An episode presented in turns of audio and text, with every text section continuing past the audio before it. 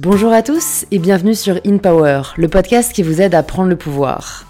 Chaque semaine, j'accueille des entrepreneurs, des artistes ou encore des athlètes pour qu'ils nous partagent leurs conseils pour prendre le pouvoir de sa vie. Cette semaine, j'accueille Alice Elim, joueuse de tennis professionnelle mais aussi autrice, présentatrice et actrice. Je suis très heureuse de recevoir Alizé pour plusieurs raisons. Déjà parce que le tennis féminin n'a pas la visibilité qu'il mérite en France quand on connaît l'influence du tennis masculin, mais aussi parce que la vie des athlètes est toujours riche de leçons et d'enseignements qui peuvent s'appliquer pour chacun d'entre nous au quotidien. Dans cet épisode, Alizé nous partage ce qui l'a poussé à se consacrer au tennis de haut niveau, après avoir suivi des études à la Sorbonne. Elle nous partage également les épreuves physiques et mentales qu'elle a dû affronter et comment elle les a surmontées, notamment les troubles alimentaires, du fait de la stricte discipline imposée aux athlètes féminines. Alizé se livre aussi sur son diagnostic d'HPI, au potentiel intellectuel, et l'hypersensibilité qui l'accompagne, et comment elle fait pour ne pas se laisser submerger au quotidien. Je remercie vraiment Alizé pour son authenticité et sa transparence, j'avais vraiment l'impression de discuter avec une amie, et j'espère que vous aurez le même sentiment. Si c'est la première fois que vous écoutez InPower, bienvenue Plus de 200 autres épisodes sont disponibles sur le podcast si vous souhaitez continuer à être inspiré, et si ce n'est pas la première fois, c'est peut-être que le podcast vous plaît, alors pensez à vous abonner sur l'application que vous êtes en train d'utiliser. Et je suis ravie de vous inviter à rejoindre ma conversation avec Alizé Lim.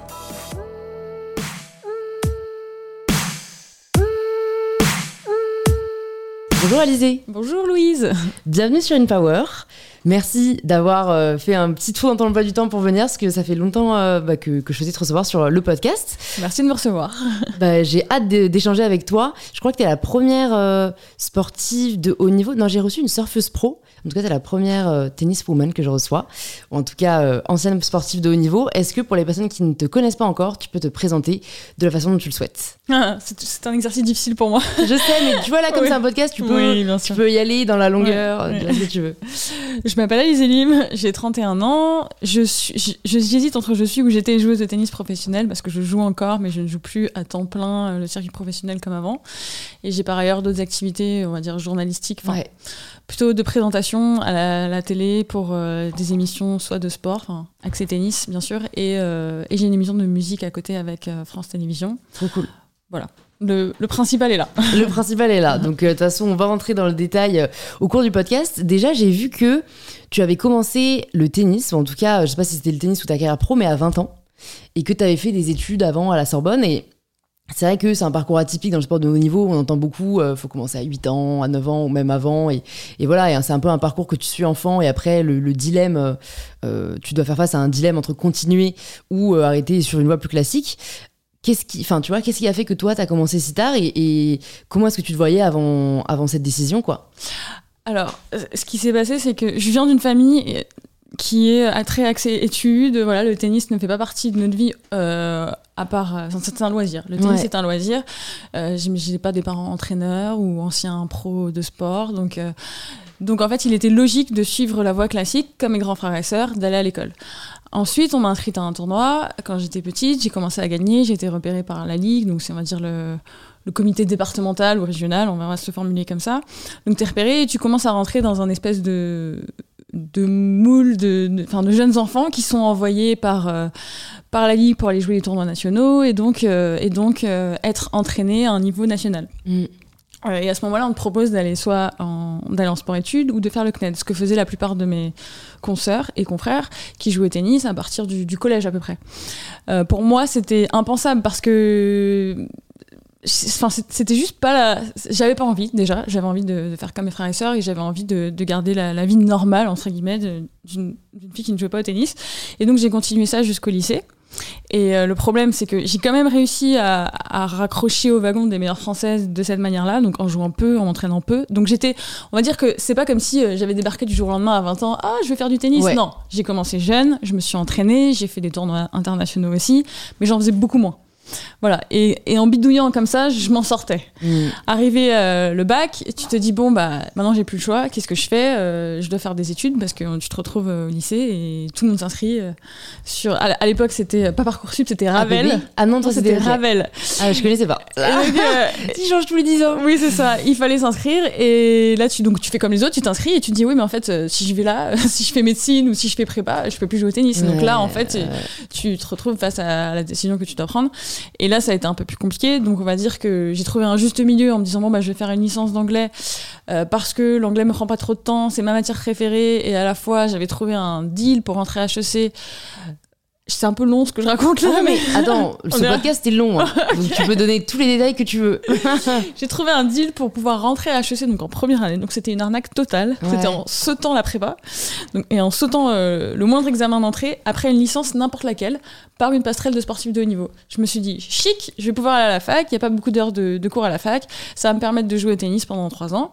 Et après, je reprendrai la voie normale et je serai rassurée de ne pas être, euh, de me mettre trop écartée du chemin que je me dis normal dans ma tête à l'époque. Euh, et, donc voilà, j'ai fait cette licence. J'ai joué au tennis à côté, mais finalement, tu te rends compte qu'à la fac, tu peux pas t'entraîner à côté professionnellement, mais je savais pas exactement ce que ça voulait dire. Tu vois, j'ai découvert euh, au fur et à mesure. Tu te dis, ok, il y a pas beaucoup d'heures de cours, mais en fait, j'ai cours de 8 à 10 et de 17 à 18. Comment je fais? Ouais, c'est sûr. c'est pas, aménagé pour les sportifs. Exactement. C'est pas, c'est pas un sport étude.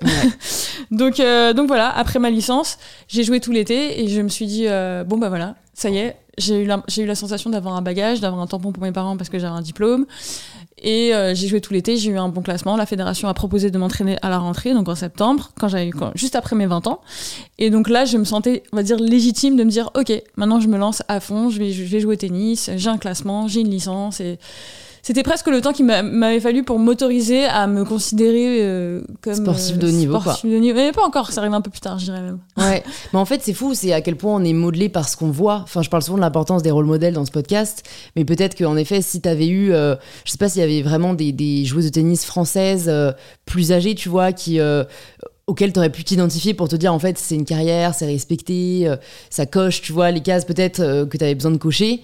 Mais en fait là, euh, je trouve qu'il y a peu de, modèles. Je pense que c'est même plus facile pour un homme de se dire, même si tu es dans une famille, tu vois, qui est très portée sur les études, de se dire ok, bon bah il y a son gars, il y a Gasquet, il y a voilà, qui, nous montre que Yannick Noah, que en fait ça peut être vraiment une carrière et pas, et pas la peur qu'ont un peu, je pense, pas mal de gens qui sont dans le sport, de se dire en fait on a tellement répété, c'est 1 sur un million que il y a trop peu de chances que j'y arrive quoi. C'est ça en fait mais je pense que ça vient beaucoup de tes parents aussi et de ton environnement parce que tu peux avoir des parents qui vont te dire c'est un sur un million euh, soyons safe on va pas s'embarquer là-dedans c'est pas pour nous euh, ça c'est les autres mm. et vraiment comme euh, peut-être n'importe qui se dirait ah est-ce que je vais devenir une énorme une grande chanteuse? Tu te dis c'est inaccessible mm. donc moi j'étais dans cette dans cette idée d'inaccessible par rapport au, au, tennis professionnel mais tu peux aussi avoir un parent qui va te dire tu vas être la personne qui va gagner des grands chelems et qui va devenir numéro mondial, c'est sûr et certain, et qui te met ça dans le crâne depuis mm. tout petit. Et dans ce cas-là, la question se pose même pas. Tu vas même pas te dire, bon, bah, je vais à l'école. Non, tu te dis, euh, bon, bah voilà, je suis ma route et c'est ce que je vais aller chercher. Et tu penses, euh, avec le recul, je sais pas si tu en as rencontré qui ont eu ce type de parents, est-ce que tu penses que. Le deuxième type de parents, ouais, le, deuxième type. Est-ce que c'est, tu penses que c'est plus bénéfique d'avoir des parents qui, dès le début, te conditionnent pour être un champion en fait, euh, avec tout ce que ça représente, c'est-à-dire euh, d'un côté, bah, peut-être ça te facilite euh, les choix et puis tu t'y vois tellement que tu le deviens. D'un autre côté, tu as peut-être la pression que tu n'avais pas toi, ou alors, le, on en parlera après dans le podcast, mais tu vois, le rapport à, l'échec qui peut être vachement dur quand en fait on t'a répété toute ta vie que tu seras un champion. quoi. Ouais, ça double tranchant, c'est J'en ai vu des, des, centaines. Donc je pense que c'est vraiment euh, au cas par cas. Ça peut être sain comme ça peut être malsain. Ça peut être euh, lourd à porter comme ça peut être euh, très... comment dire galvanisant voilà et ou même indispensable aussi parfois et ça dépend. Ça dépend vraiment de si c'est le père, si c'est la mère, si c'est l'oncle, si c'est la tante, si c'est un entraîneur que tu as rencontré quand tu avais 8 ans, qui t'a pris sous son aile et qui t'a emmené. Donc euh, il n'y a vraiment pas de règles. Mais c'est vrai que globalement, euh, il y a beaucoup d'histoires où, après, psychologiquement, c'est compliqué. Ouais, ouais, Ça l'est dans tous les cas, mais en tout cas, peut-être plus quand tu as cette pression supplémentaire. Peut-être peut que ça arrive un peu plus tard. Et à la fois, euh, comment, euh, comment ne pas avoir envie, quand tu, quand tu joues au tennis et que tu voyages 40 semaines par an euh, depuis l'âge de 12-13 ans, d'être accompagné par un parent qui est la personne qui voudra le mieux pour toi, a priori, ou plus que n'importe qui d'autre, que tu fasses bien, que tu réussisses, versus une personne que tu vas payer, que les hmm. parents vont payer en se disant Oh, on va rester un petit peu loin, on, va, on va donner ce rôle-là à quelqu'un d'autre. personne ne hmm. remplace un parent finalement aussi dans ces. Dans ces dans ces conditions-là. C'est difficile à dire. Ok. Et comment est-ce que ta vie change à partir du moment où tu choisis vraiment de te consacrer au tennis? Est-ce que ton rythme de vie change? Est-ce que ton mode de vie change? Est-ce que ta façon de penser change? Alors ma façon de penser, pas tout de suite. Je pense que c'est surtout physiquement. Donc je me rappelle que les premiers mois à la, donc à la Fédération française de tennis, c'est la première fois que j'ai eu un emploi du temps tennistique. Donc comme j'avais connu à l'école, j'ai français, j'ai maths, je finis par la philo et j'ai sport entre les deux. Bah là, c'était euh, ok, on a échauffement, on a muscu, on a tennis, on va déjeuner, on a encore tennis, ensuite on a sprint, euh, vitesse et à la fin on a kiné et peut-être un peu de, de sophrologie. Et c'est vrai que physiquement et mentalement, j'étais mais morte. Vraiment, c'est la première fois que je connaissais le rythme tu te lèves, tu, tu, vas au travail en fait. L'idée d'un travail, je, remplis une journée et je vais me coucher et je n'ai l'énergie pour rien d'autre. Ça, c'est la première fois que je l'ai connu donc à ce moment-là et c'est vrai que ça a été assez choquant physiquement pour moi. J'imagine et surtout, je me dis, ça doit être très bizarre de passer d'un d'une vie où tu vois euh, tu as des études tu as des sorties mais donc notamment ce côté je trouve euh, tu vois le travail intellectuel ah en fait tu ne fais quasiment plus que du sport et c'est vrai que moi je me suis toujours demandé bah, surtout que tu avais fait des études avant euh, je me suis toujours demandé est-ce qu'il n'y a pas un moment un manque tu vois, de, de, je sais pas, de gymnastique intellectuelle ou de, ou, tu vois, où en fait, là, c'est quasiment que l'utilisation du physique, quoi. À ce moment-là, non. Je pense un peu plus tard quand, quand j'y vieillis, mais à ce moment-là, non, parce que il y a un truc qui est, qui est assez fou et quand tu t'entraînes autant, au final, t'as pas le temps de réfléchir et t'es tellement fatigué le soir que ta tête, elle, a même plus la force en soi. Ouais, ouais, ouais. Elle a même plus la force et donc elle a même plus envie. Parce que, et je m'en suis rendu compte là, depuis que j'ai arrêté, j'ai tellement plus d'énergie mentale à penser à plein de choses ou à même m'ouvrir à plein de choses juste parce que j'étais épuisée. Mmh. moralement mais j'adorais c'est hyper addictif aussi d'être là le soir et d'arriver et te dire non mais là j'ai même plus la force de réfléchir à quoi que ce soit je suis trop fatiguée. C'est de la bonne fatigue quoi. C'est de la bonne fatigue et tu te sens en plus euh, content de toi tu te sens fier de toi mmh. tu es allé rechercher ce que tu voulais pour construire voilà, pour ton, objectif, euh, carrément. Et ça, vraiment, des questions que je me pose par rapport à ce sujet, c'est euh, la comparaison, qui je trouve est vachement toxique dans notre société, euh, parce que, notamment avec les réseaux sociaux, ça devient beaucoup plus facile de comparer sa vie à celle de quelqu'un d'autre. Mais dans le sport, il y a vraiment ce truc d'en fait, c'est toi ou lui, ou elle en l'occurrence. comment comment t'as géré ça, ce rapport à, tu vois, même si toi, tu donnes le meilleur de toi-même, et que j'ai l'impression que la plupart des gens s'entraînent en indiv, donc tu vois, t'as pas forcément conscience du progrès des autres, comment tu gères le fait de pas tomber dans le piège de la comparaison? Je pense que j'ai eu de la chance par rapport à ça. Je saurais, saurais pas te le dire, mais j'ai toujours observé beaucoup des filles qui, avaient, qui sont beaucoup plus tombées dans ce piège. Après, au tennis, c'est vraiment particulier. Parce que, au-delà de la comparaison avec les autres, tu portes un chiffre. C'est-à-dire que dans un sport co, euh, si euh, je fais partie d'une équipe, je fais partie d'une équipe. Ok, point pour l'année, j'ai signé. Au tennis, ton classement, il varie toutes les semaines. Donc en fait, selon si tu joues bien ou si tu joues pas bien, tu vas avoir un chiffre. Et donc en fait, petit à petit, le piège dans lequel tu peux tomber, c'est de penser que ça va être ta valeur humaine. Mm. Parce que tu sais comment ça marche dans la vie. Selon euh, si ça brille ou si ça brille pas trop, les gens vont se comporter d'une façon ou d'une autre euh, à l'instant T. Mm. Et ça, c'était quelque chose que je ressentais très fort. C'est-à-dire que quand on arrivait euh, dans la salle de gym, si on venait de faire un tournoi et comme tout le monde connaît les résultats de tout le monde, tu t'arrives et que tu as fait un, bon résultat, tu arrives là beaucoup plus, beaucoup plus fier ou bien dans ta peau que si tu viens de, faire trois ou quatre premiers tours d'affilée et que tu as la tête dans le seau et là où tu as l'impression que tu es nul et que tu pas à ta place et que tout le monde le sait et que tout le monde se dit et que voilà, enfin. Et ça, peut se transporter à plein de choses dans, la vie ah normale, mais au mmh. tennis c'est comme ça. Et, euh, effectivement, euh, effectivement, la comparaison est extrêmement facile parce que parce qu'il y a des résultats chaque semaine et il y, a un chiffre. Donc tout simplement, tu as des âges. Mm. Le, plus dur, le plus dur pour moi, ça n'a pas été tellement... Euh, je dirais pas que je me suis comparée en termes de par rapport à une autre fille en particulier, mais c'était par rapport à l'âge. Ça, c'était vraiment, vraiment dur. C'est-à-dire qu'on te fait tout le temps sentir que tu es que tu y a des ils appellent ça des temps de passage que tu trop vieille. Donc c'est à dire que si t'es pas tel classement à 18 ans ou si t'es pas tel classement à 20 ans ou t'es pas à tel classement à 25 ans tu vaux rien et ça, c'est quelque chose de très insidieux, tu, tu sais pas, mais ça te rentre dans la tête et ça te rentre dans le corps. Et malgré tout, ça te, ça te, c'est incrusté à l'intérieur de toi et c'est extrêmement euh, destructeur. Et moi, je l'ai beaucoup ressenti parce que j'ai commencé tard. Donc en fait, dans mon groupe, tout simplement, j'étais avec des, des, filles plus jeunes et à partir de 20 ans, on disait, OK, on va te prendre à la fédé, mais bon, à partir de, dès que tu passes les 20 ans, on va plus te payer ça. C'est-à-dire tu vois un peu moins, on croit un peu moins en toi, donc on va un peu moins investir sur toi. Ouais, en plus c'est chiffré quoi. Ouais, c'est chiffré. Donc tu as une fille qui a 19,5 ans, et eh ben on va lui payer ses repas, et moi j'étais là à côté, je sortais la carte bleue ou, ou, autre, ou alors on va te dire bon bah voilà, et dès que tu auras 22 ans, on va plus te donner d'entraîneur. Et je caricature, mais il y, y, a des choses comme ça en fait qui, ouais, qui se passent. Ouais, et donc t'es es sans cesse, euh, t'as sans cesse la pression de l'âge en permanence en te disant oh, je suis pas assez fort, je suis trop vieille, je suis pas assez fort, je suis trop vieille. Et c'est vrai que c'est tellement malsain de se dire ça. Et après tu tu repars en arrière dans ta tête et je me dis, mais bon, par exemple, pour moi-même, mon meilleur classement, j'avais, j'avais 24 ans et je me disais, mais c'est la moindre des choses. C'est-à-dire, c'est pas, c'est, c'est incroyable. J'ai 24 ans, je devais être, je devrais être mille fois plus forte que ça. Ou mmh. alors, si t'es un entraîneur qui t'entraîne, mais tu sais que juste avant, il a entraîné une fille qui avait 18 ans, bah, tu te sens, tu te sens un peu euh, une, une vieille, euh, une ouais, ouais, non mais il y a 24 ans quoi, c'est fou. Euh. Ouais, mais même en vrai, c'est, tu peux le reporter à chaque année. À 20 ans, tu peux le sentir. À 18 ans, tu peux le sentir puisqu'on va te parler des filles de, de 13 ans.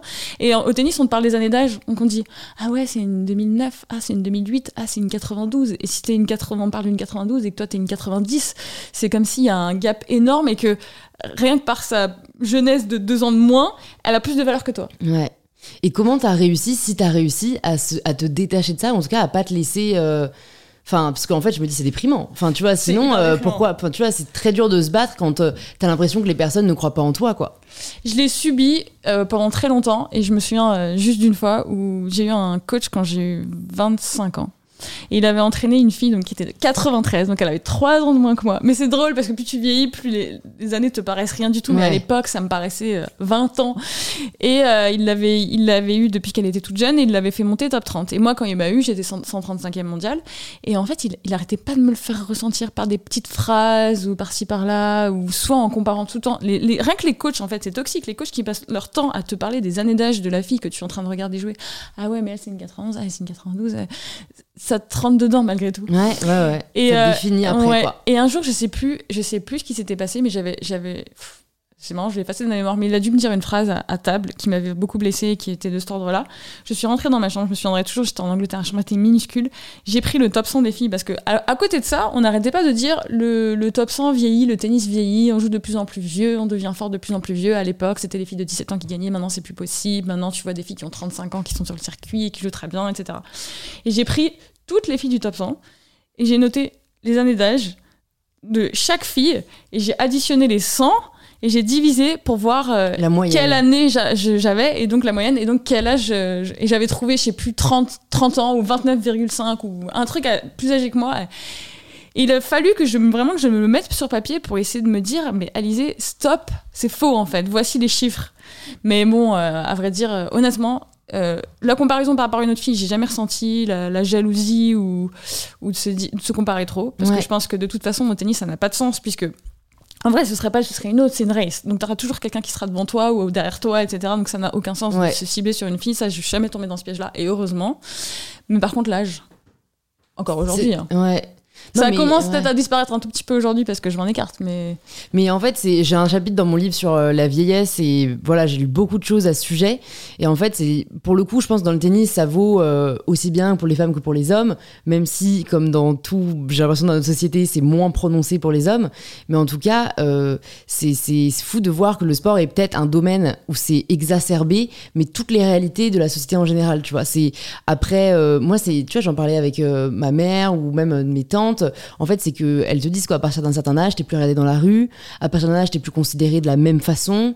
Euh, en fait, t'es même invisibilisé, tu vois, que ce soit des médias, que ce soit des magazines, euh, enfin, des films. Et, en fait, je pense que t'as ce sentiment de, en effet, ne plus avoir de valeur parce que t'as plus les récompenses que la société pouvait t'octroyer. Et en plus, pour les femmes, c'est très lié à l'apparence physique parce qu'en fait, euh, tout ce qui va faire, on va dire, le euh, la considération de la femme euh, et les attributs de la féminité, donc euh, notamment bah, oui, son apparence physique, le fait qu'elle soit ingénue, enfin voilà, le fait qu'elle corresponde vraiment à l'image qu'on se fait de la jeune femme, c'est ça qui va faire, qui va faire qu'elle est valorisée, alors que ben, les hommes, en fait, c'est souvent plus la réussite, le prestige, peut-être même l'argent, donc qui sont d'autres enfin voilà, ça reste quand même des critères, mais qui sont indépendants de l'âge. Alors que nous, ce qu'on a considéré comme être assez bien, ça va vraiment être euh, très lié à notre poids, à notre apparence physique, à notre âge. Quelque chose qu'on contrôle pas au final. Quelque chose qu'on, mais vraiment qu'on ne contrôle pas et, et, et, qui nous pousse du coup à euh, changer, euh, à payer, à faire de nombreuses, tu vois, procédures ou, ou, ou s'infliger battre contre des le temps manière autre. Mais tu vois, moi j'en parle souvent Ouais, et, et le terme anti-âge pour les crèmes, je le trouve absurde. Tu vois, s'il y a bien une chose contre laquelle on peut pas lutter, c'est le temps qui passe. Mm. Donc pourquoi est-ce qu'on achète des crèmes anti-âge? Mais parce que, en fait, ça, ça te permet de. Anti-visibilité de l'âge, en fait. Non, mais c'est ça. C'est en gros, faut pas que tu fasses ton âge comme si c'était une honte, alors que tu vois que dans plein de sociétés, euh, euh, tu vois plus primaires ou en tout cas même dans des pays d'Afrique où la, la vieillesse va être plus une, euh, une, ça va plus être un respect, ça va plus être une qualité. On n'a pas du tout le même rapport à la vieillesse parce qu'en fait, c'est les aînés qui sont les plus respectés. Alors que je trouve que dans notre société, il y a, y a une défiance par rapport aux personnes âgées, quoi. Il y a un peu une, on va aimer les nôtres, nos grands-parents, mais sinon, ça va être, tu vois, un peu le, le- les pauvres, la déchéance. On voit pas le côté du tout. Bah attends, ils ont vécu, euh, Ouais. ils, sont, ils ont une sagesse de ouf, ils ont une expérience de vie incroyable. Pourquoi est-ce qu'on les valorise pas plus, quoi? Pourquoi même est-ce qu'ils sont pas plus sur des plateaux télé? A priori, je pense qu'ils ont mieux compris la vie que nous. euh, Mais en effet, enfin, si t'es à la télé maintenant, tu vois très bien que, en fait, euh, enfin, il y a, là aussi, t'as une espèce d'âge limite, quoi. Ouais, ça c'est beaucoup dans les métiers d'image, mais je me dirais quand même que dans les entreprises, quelqu'un qui a, qui a accumulé beaucoup d'expérience et qui va être respecté par son expérience, même Oui. s'il est plus vieux, parce que dans ce cas-là, dans, dans une situation comme ça, on va pas être axé sur euh, le Ouais, physique. euh, ouais, alors, ça dépend des entreprises, mais euh, je, sais, je dis ouais. ça, mais j'ai pas bossé en entreprise. Ouais. J'essaie d'imaginer d'autres Non, situations. mais c'est sûr que je dans le cadre de l'entreprise, l'entreprise, euh, enfin l'expérience est valorisée même, euh, tu vois, en termes de, de enfin, salarial, donc ça veut Mm, aussi oui. dire que c'est lié à la valeur. Mais c'est plus, je trouve, dans la vie de tous les jours, tu vois. euh, bon, je, je trouve ça vraiment dommage et c'est marrant que dans le sport, euh, toi, tu l'aies vraiment vécu de manière exacerbée et Ouais. à un très Et en- jeune âge. oui. Et donc en fait, on voit que c'est absurde. On voit que c'est vraiment arbitraire, tu vois. En fait, euh, on aurait pu décider que euh, les femmes sont périmées à, à 25 ans. Euh, Aujourd'hui, c'est, je sais pas, tu vois, ça va être peut-être à partir de 50 ans. Mais en fait, on pourrait arbitrairement décider que ce soit 80 et à ce moment-là, ça va être bah, beaucoup plus visibilisé les femmes qui sont entre, Mm. entre 50 et 80 qu'on voit quand même très peu. De, de la même manière que arbitrairement, on, on peut commencer à te faire sentir à 12 ans au tennis. Si on te met dans un groupe qu'avec des filles de 10 ans et que tu t'entraînes toute l'année avec elles, in- inconsciemment, si tu as quelqu'un qui est un peu axé là-dessus et qui, qui t'entraîne, tu vas te sentir un peu. euh, Tu vas commencer à développer ce sentiment-là. Mm. Donc en fait, c'est à n'importe quel âge, ça n'a pas de sens. Donc en fait, c'est l'environnement et ouais, ouais, t'as raison. Donc c'est bon, c'est rassurant parce que le fait, j'espère que pour les personnes, euh, voilà, peut-être qui sont plus âgées que nous et qui ressentent ça, se rendent compte par cet exemple du sport qu'en fait c'est exactement le même procédé dans la société à un âge différent, mais que en fait il est tout aussi arbitraire euh, que, que ce que t'as vécu toi, quoi. Ouais, et en plus, je te donne ça euh, par hasard comme exemple, mais à la fois, je me rappelle que quand je suis- rentrée à cette ligue dont je parlais tout à l'heure, j'étais de 90 et je m'entraînais qu'avec des 91. Et je me souviens que ça, c'était déjà un peu genre, ah ouais, mais elles sont plus jeunes que moi. Ah oui, si je l'ai si je l'ai battue, ah oui, mais elle est plus jeune que moi. Donc ça, ça, ça vaut pas, ça vaut ouais, rien. ouais, ouais. Non, mais en plus, je voulais te parler de ce rapport à la performance parce que j'ai lu dans des interviews que tu as donné que, euh, en fait, euh, voilà, après des, bah, des tournois que t'as pas réussi aussi bien que tu le voulais ou que, voilà, après un match euh, où, tu perds, comment, en fait, ne pas se laisser définir par ses résultats et par sa performance? Et je pense que ça vaut euh, là aussi dans le sport, aussi bien que dans la vie de tous les jours, où en fait, euh, même ça a commencé avec les notes, tu vois, on commence à attribuer notre valeur aux notes. Et aujourd'hui, ça va être, je sais pas, ça peut être au salaire, ça peut être à la validation sur les réseaux sociaux, ça peut être à plein de choses différentes. Mais est-ce que toi, tu as réussi à évoluer dans ce rapport à la performance?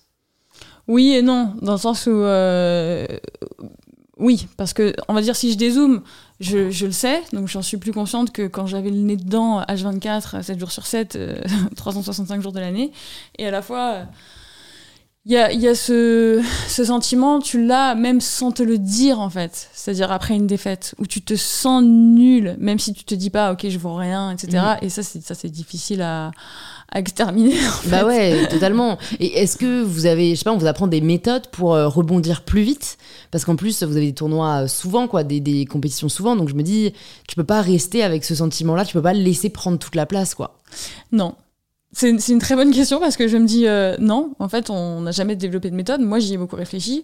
Je me rappelle euh, avoir parlé à un psychologue euh, à l'époque de la fédération où on parlait de trouver le gris entre le blanc et le noir, etc. Mais au final, qu'est-ce que ça veut dire? Enfin, C'est facile à dire. Ouais. Et euh, non, vraiment pas. Et après, c'est très aléatoire. Tu sais pas pourquoi il y a des défaites qui vont te toucher beaucoup plus que d'autres. Il n'y a pas de règle. Parfois, c'est un truc hyper important pour toi, mais en fait, tu passes à autre chose en deux secondes. Mm. Parfois, il y en a, tu t'y attends pas, en fait, ça va durer des jours. Et euh, c'est vrai qu'après, il y a une sorte d'entraînement à ça à l'intérieur de ton corps parce que, comme tu l'as dit tout à l'heure, tu joues toutes les semaines. Donc en fait, si tu sais que tu vas rejouer euh, dans trois jours, euh, t'as pas trop le temps de te laisser abattre en fait, quoi qu'il arrive. Donc mmh. c'est un peu euh, la, vie et d'être dans l'action qui fait que ça va te faire passer à autre chose. Mais sinon, non. Enfin, personnellement. Mmh. Bah, J'imagine c'est la gestion des émotions. Tu vas le décider comme ça. Ouais, Parce que, ah, je vais décider que ça m'affecte plus. Ben, je sais pas, après il doit y avoir des chemins psychologiques à prendre peut-être, mais je n'avais pas travaillé ça. Ouais, non, mais je pensais que dans le sport de haut niveau, justement, on effet, peut-être des coachs ou des préparateurs. tu vois, ils, ils, apprenaient à dire bon bah, enfin je je vais pas donner tellement de conseils parce que je ne suis pas sportif de niveau, mais euh, j'ai regardé la série Drive to Survive sur Netflix par rapport à la F1. Et en fait, euh, tu vois que, alors je pense à Lewis Hamilton, mais qu'après chaque, euh, voilà, chaque course où il n'a pas eu le classement qu'il aurait aimé avoir, en fait, il, arrive très vite à se. Il a réussi à se conditionner en mode, ok, je vais vraiment genre étudier. le, le, match, je vais regarder le replay, je vais voir là où en fait j'aurais pu faire mieux, et comme ça en fait ça lui donnait, on va dire la, la motivation et l'énergie pour se remettre en selle et se dire ok c'était une erreur qui va m'amener à euh, un stade on va dire supérieur et en fait je vais faire de cet échec quelque chose de positif quoi. Alors effectivement quand tu as la chance d'avoir alors nous c'est pas forcément d'études vidéo tu peux pas vraiment faire ça tout seul mais c'est un coach. Quand as un coach qui, te, qui a un regard sur toi, qui t'apporte un regard extérieur en te disant t'as fait ça de bien, t'as fait ça de mal, viens on va retourner au travail tout de suite, c'est beaucoup plus facile de passer à autre chose que quand t'es seul que tu sais pas pourquoi, que donc tu ne peux pas te concentrer sur quelque chose de concret et de précis et à améliorer, comme tu viens de le dire pour Lewis Hamilton, mais que tu t'enlises dans ce simple sentiment de nullité sans avoir quelque chose de concret à, tirer. Ça, c'est le pire sentiment. Et c'est pour ça que moi, j'ai toujours trouvé que la vie tennistique est extrêmement difficile quand tu es seul. Alors que finalement, euh, c'était c'est difficile aussi quand tu as un coach, mais rien que pour moi, ça, ça m'allégeait de, de 90% de ce poids. Mm. Pour cette raison-là que, que je viens d'évoquer, c'est plus facile de passer à autre chose parce que, ok, tu peux aller de l'avant. Tu peux te dire, bon, bah, comment je corrige ça? Et tu, te sens moins. Euh, bah, c'est ça, t'as as une espèce d'option, quoi. Oui, c'est une solution euh, pour, euh, pour aller de l'avant. Je sais que t'as pas mal parlé, et puis on parlera de ton livre aussi, mais du fait que bah, t'étais HPI et hypersensible. Alors je sais pas si c'est les deux, mais en tout cas j'ai vu HPI. c'est quelque chose dont on parle pas beaucoup, donc est-ce que déjà tu peux nous dire ce que c'est, comment tu l'as su, et puis on viendra après au, comment tu vis avec quoi. C'est marrant, j'ai pensé en voiture, je me disais, on va me demander. Je, Jusqu'ici, j'ai toujours répété les définitions des, des spécialistes parce que c'est pas mon domaine. Enfin, je veux dire, c'est pas moi qui définis ce que c'est. Mm, Donc, mm. euh, je suis quelqu'un qui reçoit les informations et qui essaye de. Forcément, comme j'ai sorti ce livre, on m'a posé la question. Et je me suis dit, quelle serait ma propre définition pour la première fois, celle que je me ferais en, en prenant tous les éléments que j'ai compris en étudiant le sujet ou en écoutant en, écoutant en parler? Euh, être HPI, déjà, c'est physiquement et chimiquement avoir un, cerveau à l'IRM qui fonctionne différemment, qui allume des régions différentes. Donc ça, c'est euh, ils, ont, fait ces tests-là euh, avec des IRM fonctionnels. Euh, il y a aussi une différence au niveau, je vais pas rentrer dans les détails parce que j'ai peur de dire des bêtises, mais matière blanche, matière grise et mm. de la façon dont les connexions se font dans le cerveau. Donc ça, c'est la, la différence physique. Après, ça a donc une influence sur la façon de penser, indéniablement, et aussi sur la façon d'être au monde. Et donc ça entraîne un certain nombre de conséquences dans euh, le, fonctionnement et la personnalité qui peuvent varier d'une personne à l'autre, mais on retrouve quand même beaucoup de, ces conséquences et qui deviennent presque des caractéristiques par la force des choses chez beaucoup de ces personnes HPI. Voilà. Ok, qui sont... Euh, et dont l'hypersensibilité. Mais là, euh, est-ce que tout le monde est d'accord? Je ne sais pas les, moi, les, les psychologues, euh, enfin, par exemple, la psychologue qui a écrit la préface de mon livre dit qu'ils sont tous hypersensibles. Après, euh, moi, je suis pas, je suis pas scientifique, donc euh, je hmm. répète juste ce qu'on me dit. Est-ce que moi, je suis hypersensible? Oui. Mais je peux pas parler pour tous les HPI. Ouais, ouais, ouais. Et du coup, ça se caractérise par une pensée en arborescence, par le fait de réfléchir tout le temps, d'être, voilà, très vite d'avoir l'attention captée par différents enfin voilà, par toute sollicitation, et d'avoir du coup des émotions accrues, j'imagine, alors, euh, il y a beaucoup, beaucoup, beaucoup de choses. En fait, ça pourrait être à l'infini. Euh, la liste pourrait être tellement longue. Alors, oui, les, les, principales choses dont on peut parler tout de suite, c'est euh, une hyperactivité cérébrale, ça c'est sûr. L'envie d'arrêter sa pensée et de ne jamais avoir de bouton stop. Donc, moi, mm. ça, ça, ça pose des, des, problèmes de sommeil. Ça. ça et, quand tu lis ça à une hypersensibilité, donc qui est donc l'exacerbation des cinq sens, et encore une fois, je cite Jeanne Chauffachin pour ça et, des psychologues, parce que c'est pas moi qui étudie l'hypersensibilité.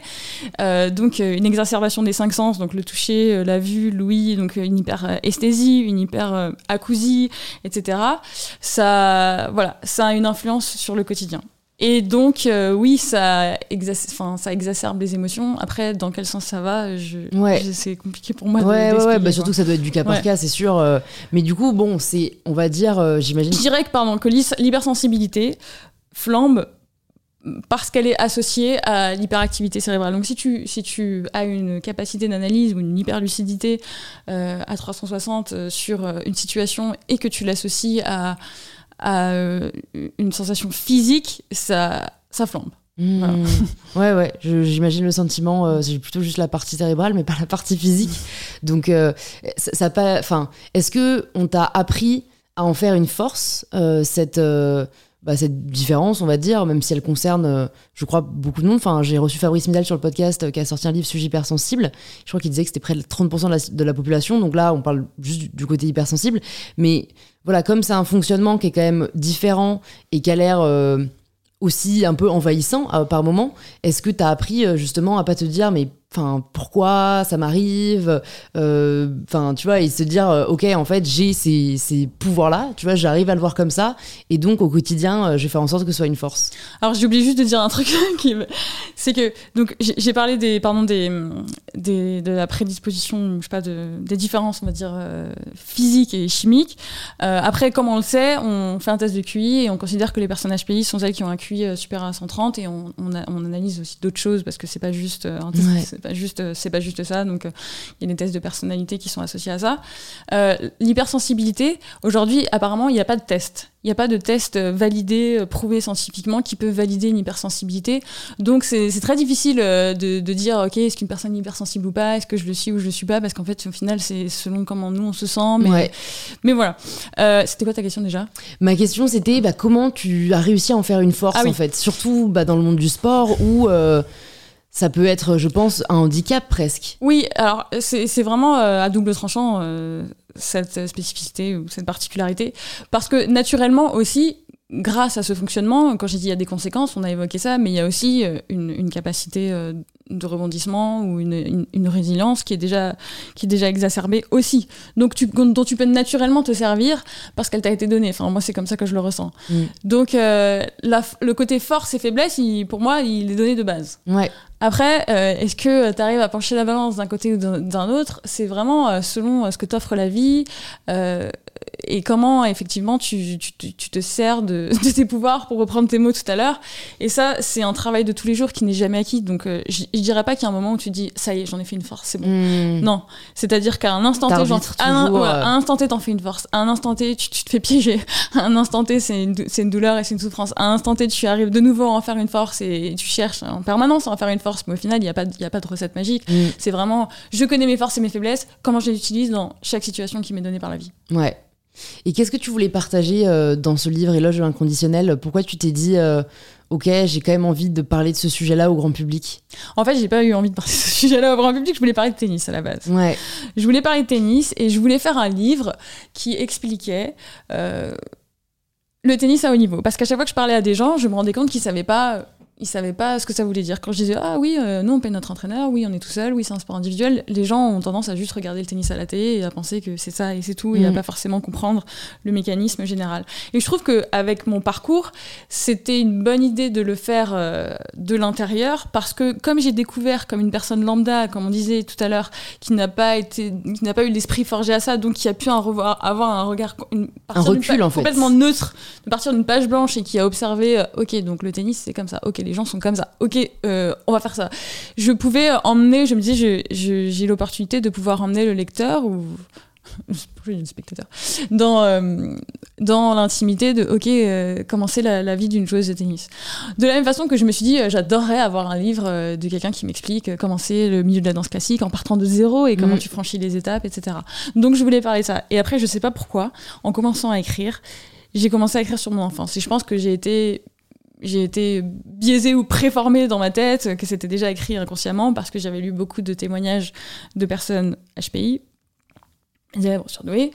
Euh, donc peut-être qu'en lisant euh, souvent les passages sur les enfants, j'avais sûrement écrit mes propres passages et c'est sorti comme ça. Et au final, j'ai fait un ordre chronologique qui fait que ça a tout englobé et que dans ma façon de raconter le tennis, au final, j'ai pas pu me détacher de ce que j'étais et de ma particularité Et au moment de le publier aussi, je dois avouer que je suis partie, j'ai pas eu de, de, piston quelconque pour pouvoir euh, publier mon livre. Mm. Donc, euh, quelle était ma légitimité de, de le publier? Je, je savais pas comment l'expliquer. C'est-à-dire qu'il est sorti comme ça et je me suis dit, ça parle de quoi ce livre? Vraiment, je ne savais pas. Et je me suis dit, ça parle de tennis, ça parle de HPI, que j'ai envie d'en parler, de pas en parler. Et je voulais pas en parler, je voulais pas le mettre dans le titre.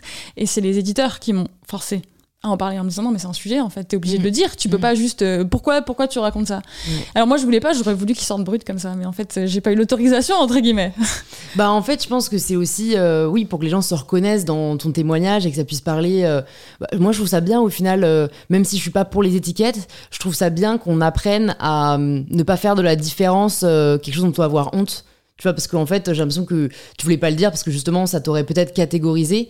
Alors qu'en fait, euh, bah juste, euh, voilà, t'es HPI, t'es, t'es, tenniswoman, et en fait, euh, on devrait pas se dire que c'est mieux ou moins bien. c'est juste que tu es comme ça, et donc c'est ce qui te représente le mieux. et pour le livre, c'est quand même ce qui compte, je pense, avant tout. Oui, alors je pense que c'était surtout de la pudeur. Parce que euh, pour moi, euh, c'est pas quelque chose que tu cries sur tous les toits, c'est quelque chose de vachement intime. Parce que toi-même, tu sais ce que ça engendre à l'intérieur de toi, et en fait, c'est toi l'idée que tu te fais cette idée-là parce que tu te dis. Oh, être euh, annoncer cette étiquette, ça veut dire tout ça à l'intérieur de toi, donc c'est comme si tu donnais un livre ouvert. Ouais. Mais les gens savent pas forcément et ça, et ils le reçoivent pas forcément comme ça de l'extérieur, donc au final c'est pas si grave. Et bon voilà, et je me suis mm. faite à l'idée et j'ai accepté, mais c'est vrai que ça n'a pas été facile. Et euh, aujourd'hui, je suis beaucoup plus à l'aise de venir sur ce podcast pour en parler que quand j'ai fait la promo de mon livre. Il y a, eu, des, mm. il y a eu un moment où j'ai arrêté toutes les interviews et j'ai annulé parce que je pouvais plus en parler. Ouais. C'était trop C'est dur en plus de parler tout le temps de la même chose. Je trouve, un pour avoir fait de la promo aussi. Euh, enfin ça te réduit à une partie de toi et en fait tu es bien mm. plus et donc euh, je comprends totalement le sentiment parfois de ouais non mais c'est bon quoi j'ai tout dit euh, arrêtez de me poser des questions euh. ouais puis puis j'avais pas décidé d'en parler donc je me disais ok on me posait cette question, on me disait qu'est-ce que ça veut dire? J'étais là, mais en fait, j'en sais rien, moi, ce que ça mm. veut dire. Je sais pas moi la scientifique. Moi, je sais juste parler de moi. En plus, ouais, j'ai pas la légitimité de prétendre ce que les autres ressentent aussi et quelle est la définition générale. Mm. Donc, c'était hyper compliqué. Et pour revenir du coup sur, euh, sur bah, ta carrière de tennis, si on fait un peu de l'ordre chronologique, est-ce que tu peux nous dire quand est-ce que tu as décidé d'arrêter et pourquoi?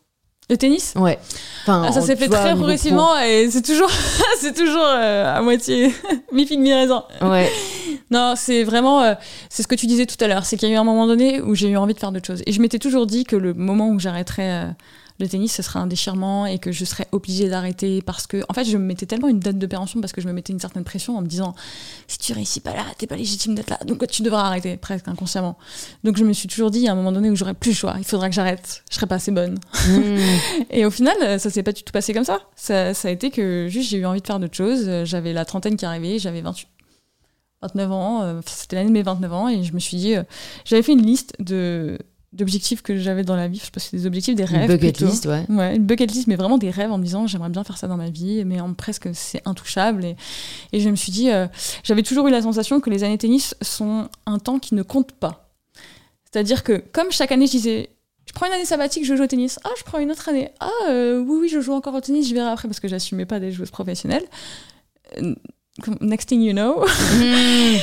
Next ça t'a pris 10 ans les sabbatiques. You know, ah bah, tu vas avoir 30 ans en fait, ça compte. C'était pas pour du beurre là, les années tennis. C'était pas juste un loisir, etc. Tu vas pas revenir à HEC maintenant, ça compte. Et là, je me suis dit, ok, bon bah voilà, euh, j'ai envie de faire les autres choses. Et, et au final, euh, ça m'intéressait donc moins de consacrer tout mon temps au tennis. Donc ça s'est fait comme ça. Et, euh, je ressens encore le besoin de jouer parce que j'adore la compétition, j'adore ce sport.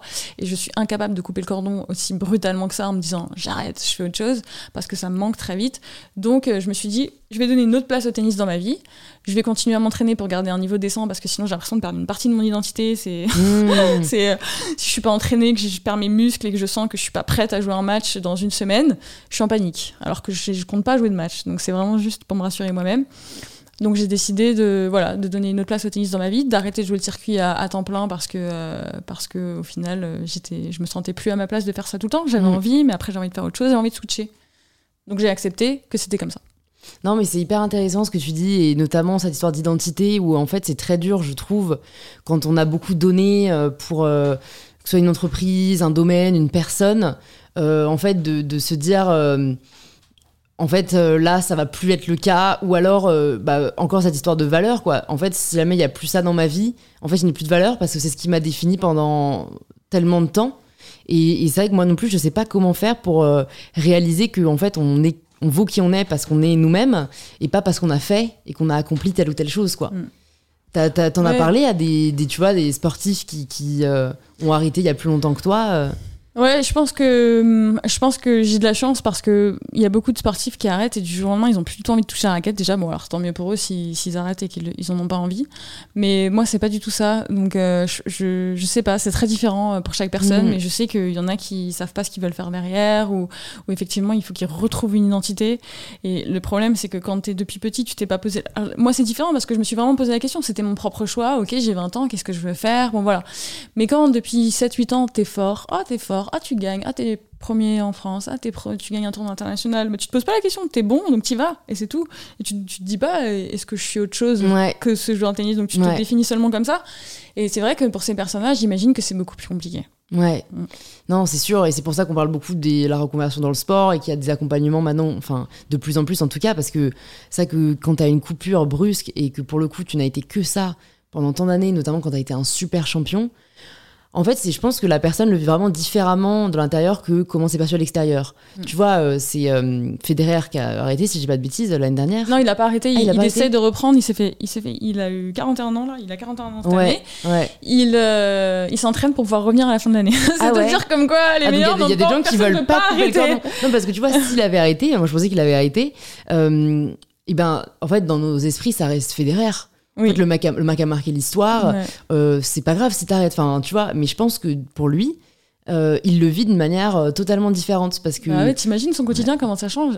au, tennis, on, t'es, 50, presque 50 semaines de l'année en mouvement, en voyage, avec un objectif qui se passe lundi prochain, chaque jour de ta vie. Et si là on t'enlève tout ça, bah déjà tu le ressens pendant les blessures déjà, donc tu te préhabitues. C'est-à-dire que t'as plus d'objectif pour lundi là. Euh, qu'est-ce que je fais? Ouais, ça c'est très. Je me lève pourquoi Ouais, ouais, ouais.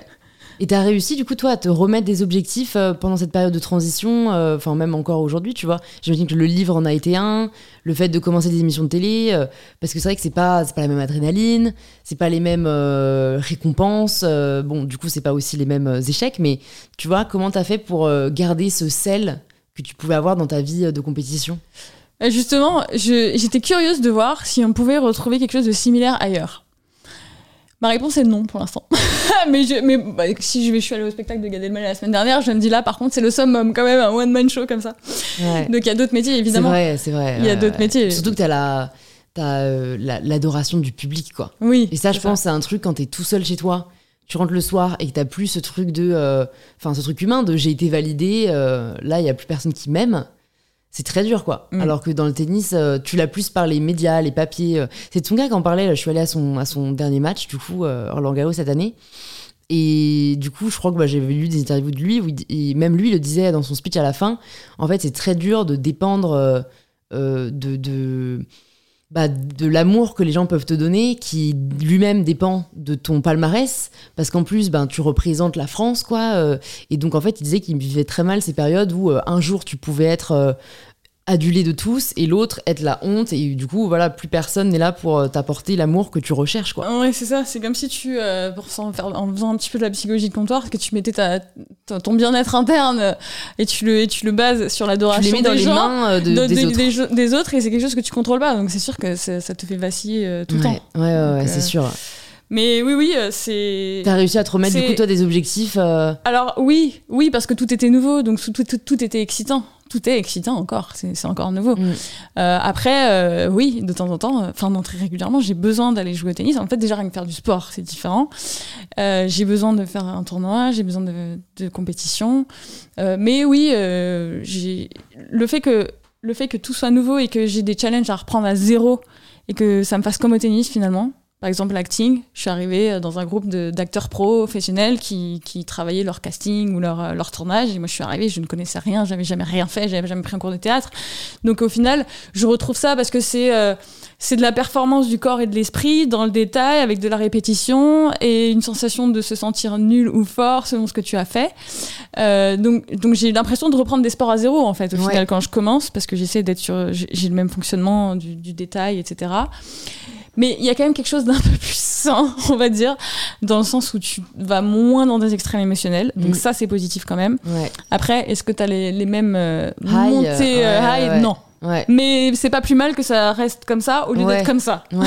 Je veux dire, pour ton bien-être personnel, au bout d'un moment, vivre toute sa vie comme ça, c'est chaud. Bah, je sais qu'en plus, t'en as, t'en as parlé euh, euh, librement euh, dans, dans pas mal de médias. Euh, Enfin, j'ai lu voilà, que tu avais fait face à la boulimie, aux troubles alimentaires, euh, parce que la gestion du stress est très compliquée, je pense notamment quand on n'est pas accompagné ou pas assez.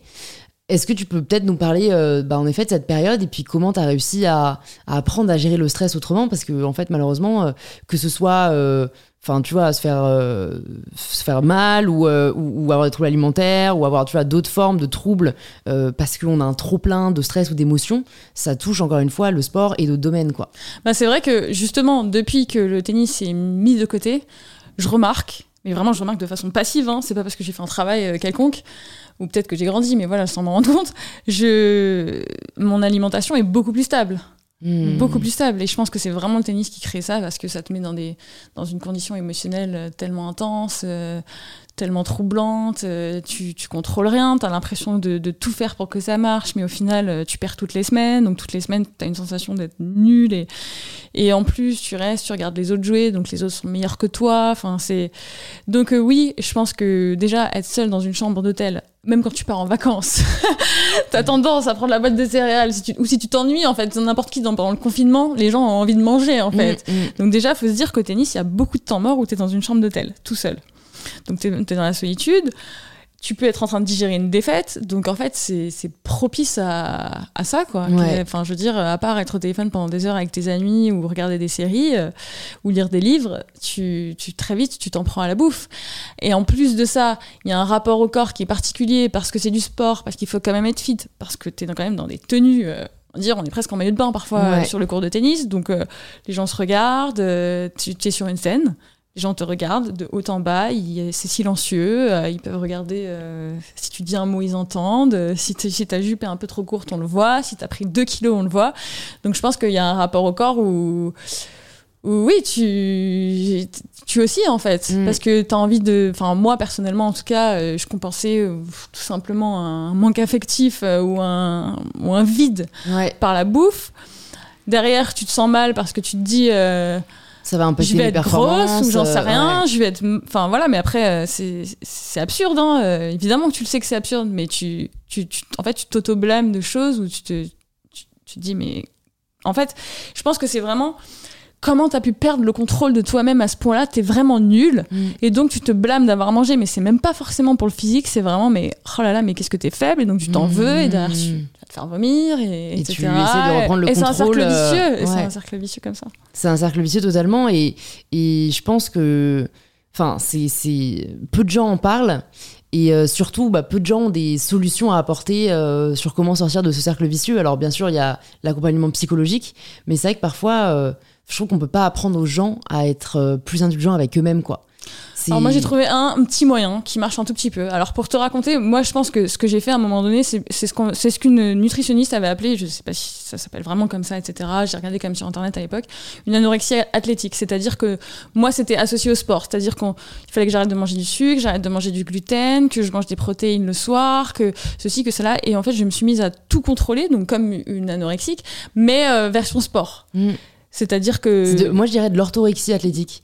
Parce que j'ai fait de l'orthorexie, en tout cas ce qu'on a appelé aujourd'hui l'orthorexie. Je sais pas ce que c'est. Bah, en fait, c'est le fait de contrôler euh, tout ce que tu manges et ton sport, mais sans euh, te faire vomir. Donc après, je sais pas, euh, tu vois, mais en tout cas, moi, il y avait ce côté. Moi, j'avais. Moi, si jamais je sortais de ça, je pouvais aller me faire vomir. Pour... En fait, c'est presque des règles que tu t'es mises. Tu t'es dit, ok, donc là, je serai la personne parfaite si je mange comme ça, comme ça, comme ça. Si j'échoue, j'ai deux options. Soit je vais courir. Par exemple, j'ai mangé un chocolat. Je vais courir 20 minutes. Soit je me fais vomir. hmm, Et, et en fait, c'est comme si tu, tu te dis, ta journée sera parfaite si tu as rempli toutes ces cases. hmm. Et si t'as pas rempli toutes ces cases, t'as raté. Et t'es nul. Et, Ouais, ouais, non, mais je- franchement, ça me rappelle des souvenirs. euh, ouais. Et, euh, T'as ce besoin à tout prix de retrouver le contrôle, sinon ton cerveau n'est pas tranquille. C'est ça. Et donc après, ça devient une règle. C'est-à-dire que tu peux pas manger de, de riz blanc le soir parce que le soir, il n'y a pas de féculents. Et si tu manges des sushis, ça devient un, drame, et, euh, etc. Alors moi, comment ça a switché C'est qu'en fait, je me suis rendu compte qu'à un moment donné, je ne dormais plus. Et j'ai j'ai compris que euh, quand tu jeûnais, souvent tu dormais pas. Enfin, ça avait Ouais. une influence sur le sommeil. Et là, ça devenait tellement insupportable. Je m'entraînais beaucoup et je faisais des heures sup parce que j'allais courir en plus. Parce que si j'avais trop mangé, j'allais courir. Et là, je me suis dit à un moment donné, en fait, là, j'ai vraiment trop envie de dormir. Et c'est ça qui a switché pour moi. où je- je- ça a pris le dessus. Ouais. Et donc, il y a eu un jour où je me suis dit, ce soir, je vais manger du riz. C'est tellement bien. Ce soir, je vais manger du riz, j'ai envie de dormir. Et quand j'ai vu que ça a marché, ça m'a motivée. Euh, Et puis Voilà. peut-être le, le- voir le fait que tu prennes pas de poids, en fait. euh, Bah en fait, vraiment, je crois sincèrement que le fait que tu prennes du poids ou que tu prennes pas du poids, c'est vachement lié à si tu te dis que tu vas prendre du poids, tu vas, enfin vraiment. Hein, hmm. parce que je vois aujourd'hui, je mange dix fois plus euh, qu'avant, où je fais beaucoup plus d'écart et je grossis moins, mais parce qu'en fait, si je prenais une cuillère en trop, je m'en blâmais tellement qu'au final, le poids il était déjà pris d'avance. Enfin, Il y a quand même une, vraiment une dimension psychologique. Ouais, il y a une vraie dimension psychologique. Et sinon, dans le truc que j'ai trouvé seulement, c'est-à-dire que il y a une pression psychologique que tu te mets en disant Ok, là j'ai, là, j'ai été nul, j'ai foiré, à partir de demain c'est bon, ou à partir de lundi c'est bon. Je pense que c'est un grand classique de se dire ça. Et moi, personnellement, dans toutes ces phases-là qui arrivaient jusqu'à la date butoir, je pétais un plomb. Parce que tu sais déjà que tu vas te priver d'eux, donc que tu vas être malheureuse. Donc tu te lances dans un truc où tu craques et tu fais une crise de boulimie parce que tu as tellement peur d'en être privé derrière que tu vas dans l'excès. Mais en fait, c'est que toi qui t'en es privé derrière. Donc en fait, c'est toi qui te mets dans cette situation de te forcer à la, enfin, de te, forcer la boulimie. Donc j'ai appris à contrôler mon cerveau en me disant j'essaie de trouver un juste milieu tout le temps et je ne me mets plus de date butoir. Et parfois, c'est-à-dire que je me mentais moi-même, je me disais t'as le droit, prends du chocolat, t'as le droit, t'as le droit, ça fait rien, t'as le droit. Et en me donnant le droit, quelque part, j'en avais moins envie et donc c'est devenu plus stable. Je sais pas si ça a du sens, mais. Mais ça a totalement du sens, hein, c'est la diabolisation de la nourriture. euh, et en fait, euh, le fait de diaboliser la nourriture, déjà, ça te donne plus envie de la voir, mais ça te donne aussi après plus envie de, de défaire euh, ce, ce qui est considéré comme un craquage, ce qui au final écouter ton corps. Enfin, tu vois, euh, je tiens quand même à le dire, c'est que pour les personnes qui nous écoutent et qui sont, traversent peut-être des phases comme ça, il n'y a pas de bon ou mauvais aliment en fait. Il y a, y a de la nourriture euh, et c'est. Enfin voilà, t'en as, euh, oui, au plan nutritionnel, simple, euh, qui t'apporte euh, de quoi faire fonctionner ton corps. Mais en fait, si jamais tu n'as pas à quoi aussi satisfaire ton esprit et ton bien-être, en fait, tu n'as aucun équilibre. Et je pense qu'il faut à la fois savoir se détacher de la peur de prendre du poids. Parce que ça arrive sur plusieurs mois, plusieurs années, et absolument pas quand on se fait plaisir et qu'on écoute son corps. Et aussi savoir se détacher de la volonté, enfin en tout cas de moi ce que j'avais, qui était l'alimentation parfaite. Moi, c'était pas tellement le poids, c'était plus, euh, j'avais peur que si je mangeais euh, du sucre, euh, tu sais, en fait, si, si, si tu suis des personnes qui parlent que l'alimentation saine, si jamais euh, tu, tu lis que des choses par rapport à ça, t'as l'impression que le jour où tu manges du sucre, t'es en train d'empoisonner ton corps. Mm. Moi, j'avais vraiment ce sentiment-là. Et en fait, c'est vrai que je pense que plus tu le fais, plus tu t'éloignes des personnes qui en parlent et des personnes toxiques de manière générale, plus tu arrives à te rendre compte qu'en fait, euh, c'était de la peur. Et Ouais, qu'il y a beaucoup plus de peur que de mal, quoi. Oui, parce que nous, en fait, le truc, c'est qu'avec mes copines du tennis, on, on parlait que de ça. À un moment donné, on ne parlait que de ça. En tout ce que je viens de te raconter, on se le disait ensemble. On voyageait avec nos petites balances euh, portables et on se faisait tous les matins ensemble et on se disait alors, toi combien ce matin? Toi combien ce matin? 57,2, 57,3. Et c'était euh, un drame, en fait. Et je pense qu'à un moment donné, c'est passé par là aussi. Arrêtez d'en parler, déjà, Mm. stop. Et euh, je dirais un autre truc, au cas où ça aide quelqu'un d'autre, c'est donc ça rejoint ce que tu dis, c'est qu'à un moment donné, c'est l'histoire que tu te racontes. Et donc, si tu peux trick ton cerveau aussi, enfin moi c'est ce que j'arrive à peu près à faire maintenant, c'est se dire ok donc là soit je me le représente de façon négative, c'est-à-dire comment j'ai fait pour manger une mousse au chocolat, je suis nulle. Et ben je me tourne à la en me disant j'ai mangé qu'une mousse au chocolat alors tout le monde a bu du vin. En plus de la mousse au chocolat, je suis vraiment une génie quoi. Je suis vraiment super forte. Et donc je, me, je me le dis comme ça maintenant et comme ça je trouve le moyen d'être fière de moi même si j'ai mangé un truc. Et donc le rapport, euh, et donc, donc je le prends de façon plus légère et je suis sûre en plus que tu grossis moins. Mais oui, non, mais t'as raison. Et puis, euh, bon, je le rappelle quand même, ce n'est pas grave de grossir, parce qu'on a tendance à diaboliser euh, la prise de poids, alors que le poids de forme est différent pour tout le monde. Mais, euh, mais je vois ce que tu veux dire. Et c'est vrai que c'est triste d'en arriver à là, quoi, de se dire, enfin, en fait, on reste un peu dans le côté, j'aurais pu faire pire. Et moi Ouais. aussi, je me disais un peu ça. hein. Je me disais, euh, ok, j'ai pris du fondant, mais euh, j'ai en effet, j'ai pas bu ça, ou j'ai pas, je me suis pas resservi, ou mais mais hum, je pense que, et en plus, enfin, je crois que quand même le plus, moi, ce qui m'a le plus aidé, c'est vraiment me nourrir de contenus différents. Tu vois, c'est pas juste me nourrir de l'extérieur, mais c'est me nourrir de l'intérieur. Et en fait, je pense que notre inconscient on joue quand même un énorme rôle, si ce n'est euh, le grand rôle dans ces troubles. Et, et donc, euh, déjà, parler de ces problèmes, parce que c'est souvent lié à des problèmes, aide énormément. Donc, euh, voir une psychologue ou un psychologue, mais aussi changer euh, son propre état d'esprit, son propre rapport à soi-même. Et pour moi, ça passe par. euh, Enfin, tu vois, j'ai lu Beauté fatale de Mona Chollet qui m'a beaucoup aidé, euh, où tu vois des parcours et du coup, tu as du recul parce que du coup, c'est pas ton histoire, celle de quelqu'un d'autre, mais tu te reconnais dedans. Tu peux te rendre compte des pièges dans lesquels tu es tombé. Et aussi, euh, donc, qui déconstruisent un peu les injonctions de la société. J'en parle aussi dans mon livre. Mais aussi, juste te dire, OK, je suivre des personnes qui vont pas parler de bouffe tout le temps, qui vont pas parler de sport tout le temps. Et en fait, je vais m'accomplir ailleurs, quoi. J'ai aussi arrêté de suivre toutes les mannequins sur Instagram. Ah, mais ça. Mais vraiment. C'est genre un des premiers conseils. Hein. Mais c'est, c'est- euh, en même temps que j'ai arrêté d'en parler, j'ai vraiment arrêté de suivre les mannequins Ouais. sur Instagram parce que c'était pas possible. Ouais, bah pareil, sur ton inconscient, en fait, ça joue tous les jours, tu les vois, tu dis pourquoi je suis pas comme elle, et tu dis bah du coup il faut que je mange moins, ou il faut que je fasse plus de sport, et suivre moi des personnes qui parlent beaucoup plus d'acceptation de soi, euh, et vraiment, tu vois, pas juste euh, le montrer, mais qui en parlent, qui parlent de la théorie derrière, et, et qui donnent des vrais conseils, ça fait son petit bout de chemin, progressivement, tu vois. Et je pense aussi si t'es entouré des, des bonnes personnes, si dans ton couple la personne aussi est- Carrément. te trouve belle comme Ah, ça oui. et vraiment te le fait comprendre en fait qu'on s'en fiche et te le fait rentrer dans le crâne, ça aide vachement. Non, mais c'est. euh, Franchement, il faut se détacher des personnes toxiques, que ce soit sur le net ou dans la vraie vie. Euh, et Mm. je sais que Maya, si vous nous entendez et que vous êtes un copain toxique qui vous fait comprendre que vous avez pris du poids et que du coup vous êtes plus désirable, juste quittez-le en fait. C'est-à-dire Ouais, que quelqu'un qui t'aime vraiment, non mais vraiment, c'est pas, euh, c'est pas, enfin, c'est pas, euh, oh c'est pas très grave. Si c'est grave en fait. Ouais, c'est vraiment grave, je suis d'accord. La personne, tu vois, ça peut être une passade, ça peut être plein de choses qui font qu'en fait la personne va pas s'arrêter à ça quoi. Et, et je le dis parce que quand on a la tête dans le guidon, on peut ne pas s'en rendre compte quoi. Et se dire que c'est nous le problème, c'est nous qui avons pris du poids, c'est la personne n'est pas tombée amoureuse de nous euh, euh, avec le même physique, donc en fait c'est normal qu'elle ne nous aime plus comme ça. Euh, non. C'est horrible. Ouais ouais. C'est malheureusement bien trop fréquent. Mais euh, je finis, je conclurai juste en disant que, que c'est quand même très fragile. Qu'une fois, je sais pas pour toi, mais que tu as touché à ça, euh, je sens que c'est fragile. C'est vrai, c'est une question qu'on me pose beaucoup. Et en fait, pour moi, ça dépend beaucoup de mes périodes de vie. C'est-à-dire que j'ai eu des périodes de vie où je l'avais vraiment dépassé. Euh, bah parce que j'étais un peu dans l'autre extrême, en fait, de, mais en fait, euh, mangez ce que vous voulez. En fait, la bouffe, c'est trop bon et j'adore la bouffe. Et en fait, moi, j'ai toujours adoré la bouffe. Donc, en fait, il y avait une vraie privation de ma part euh, quand, quand voilà, j'avais de l'appétit et tout. Donc, euh, quand je quand j'étais dans la phase de restriction. Et en fait, ça peut revenir, moi, par rapport à d'autres sujets. C'est généralement pas le poids mais c'est plus l'impact de la nourriture sur ta santé. Donc normalement, tu vois, j'ai arrêté, enfin notamment j'ai arrêté la pilule et du coup direct en fait dans la naturopathie on te dit bah, en fait tels aliments ça va ça va empirer tes hormones, ça va empirer ta peau et du coup tu te remets à contrôler vachement quoi. Donc euh, et puis je pense que ça peut être dans des phases de rupture, enfin tu vois, Bien sûr, c'est ça. comme tu dis c'est fragile. euh, mais moi, il y a des phases où vraiment, euh, c'est pas un sujet du tout, tu vois. Ouais, moi aussi, il y a des phases où c'est pas un Ouais. sujet, mais je sens qu'il y a des moments où tu- quand tu deviens un peu fragile, comme tu dis, euh, ça peut revenir au galop, et là, il faut se rappeler comment t'as fait très vite, Ouais. parce que ça, Ouais. ça, ça peut Et peut-être en parler à une personne de confiance euh, à qui vous Mm. pouvez dire euh, bah voilà là je, je sens que je retombe dans mes travers et, et je pense qu'il y a enfin moi je sais que certaines paroles peuvent vraiment m'aider à justement sortir de ton cercle vicieux mental et, et te remettre un peu sur selle quoi quand c'est quelqu'un d'autre qui te le dit Mm. avec bienveillance Et personnellement, je ne me lance plus jamais, mais plus jamais dans un régime.